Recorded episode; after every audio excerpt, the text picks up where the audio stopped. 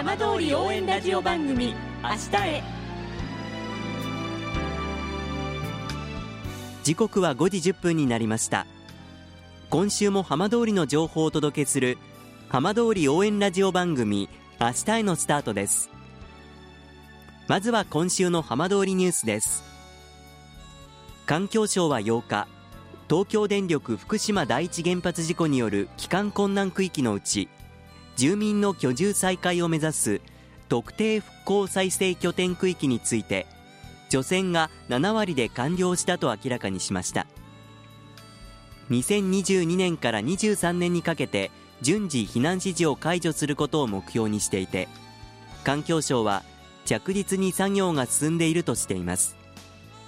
一方政府は復興拠点以外の帰還困難区域については具体的な除染の方針や避難指示解除の目標時期については示していません。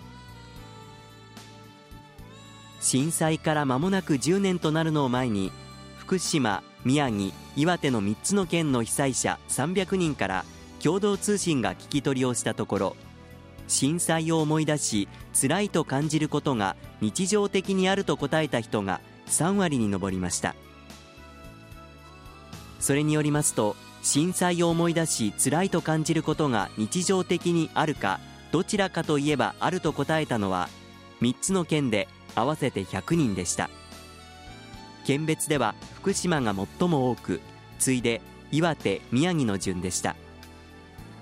福島心のケアセンターの平真二副所長は時間が経過してから新たに症状が出るケースもあるとして息の長い対応が重要だと話しています。さて毎週土曜日のこの時間は浜通りのさまざまな話題をお伝えしていく15分間。震災と原発事故から間もなく10年。ふるさとを盛り上げよう笑顔や元気を届けようと頑張る浜通りの皆さんの声。浜通りの動きにフォーカスしていきます。お相手は森本洋平です。どうぞお付き合いください。浜通り応援ラジオ番組明日へ。この番組は地球を守る未来をつくる東洋システムがお送りします。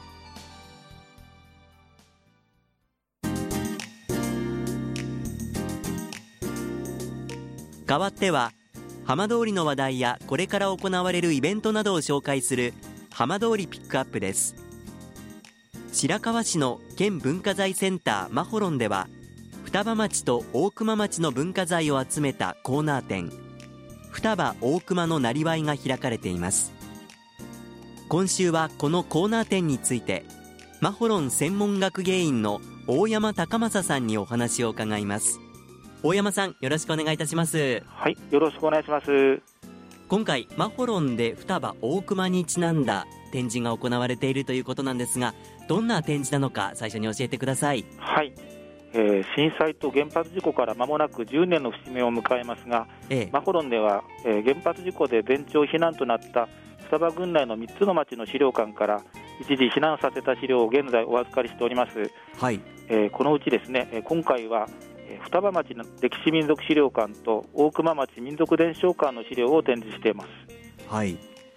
双葉大熊のなりわいという、まあ、展示の名前がついていますが、はい、具体的にはどんなものが展示されてるんでしょうか、はい。えー、今回の展示では、えー、縄文時代という、まあ、太古の昔から、えー、現代まで、えー、地域で営まれてきたなりわいをテーマにしました。はい、はい。えー、なりわいというとですねまあ、農業、漁業、えー、林業などさまざまあると思いますけれども、ええ。まあ一言で言いますと、えー、人々が生活していくための営みと言えるかと思います。はい、はいえー、山や海、川などの自然の恵みを人々がどのようにして得てきたのか、まあ、そうしたことが分かる資料を展示しました時代もそれから展示するジャンルも結構幅広いんですね。そうですねはい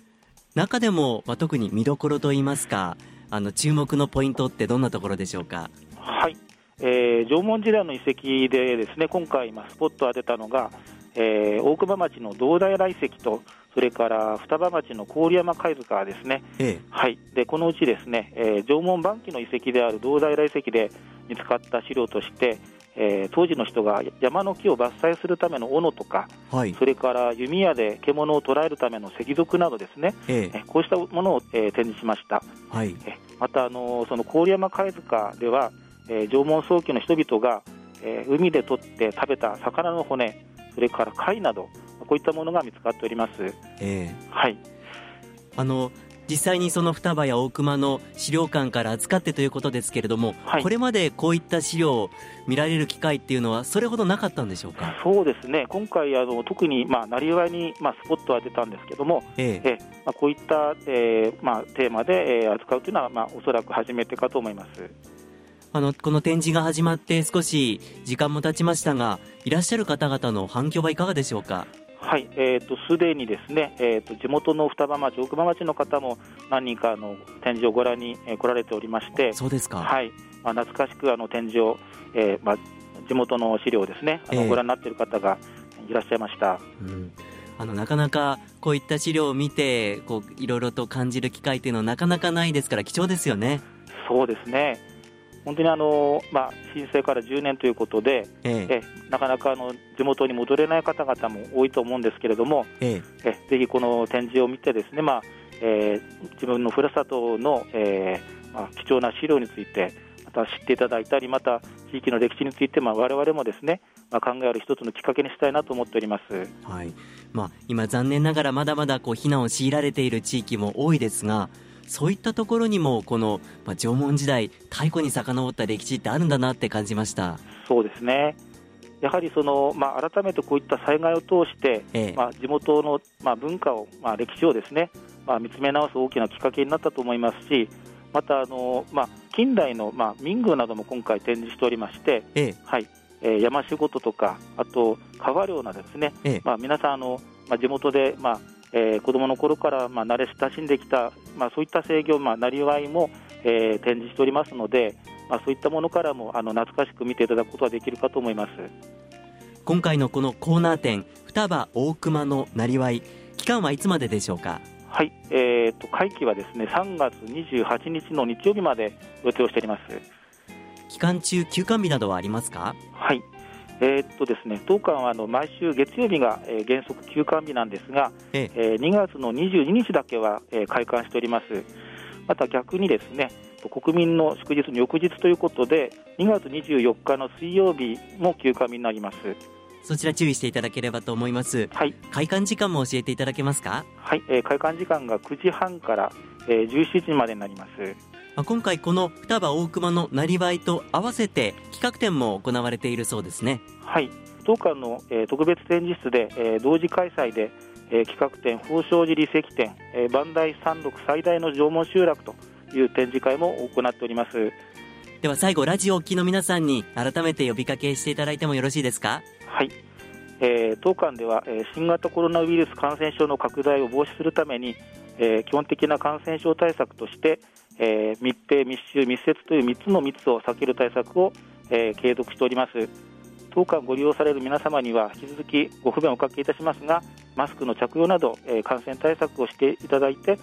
当館にご来館いただければと思います。わかりました。大山さんどうもありがとうございました。ありがとうございました。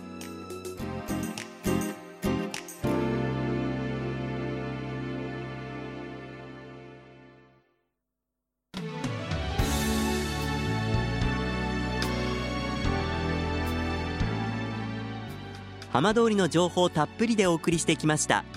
浜通り応援ラジオ番組明日へこの番組は地球を守る未来をつくる東洋システムがお送りしました。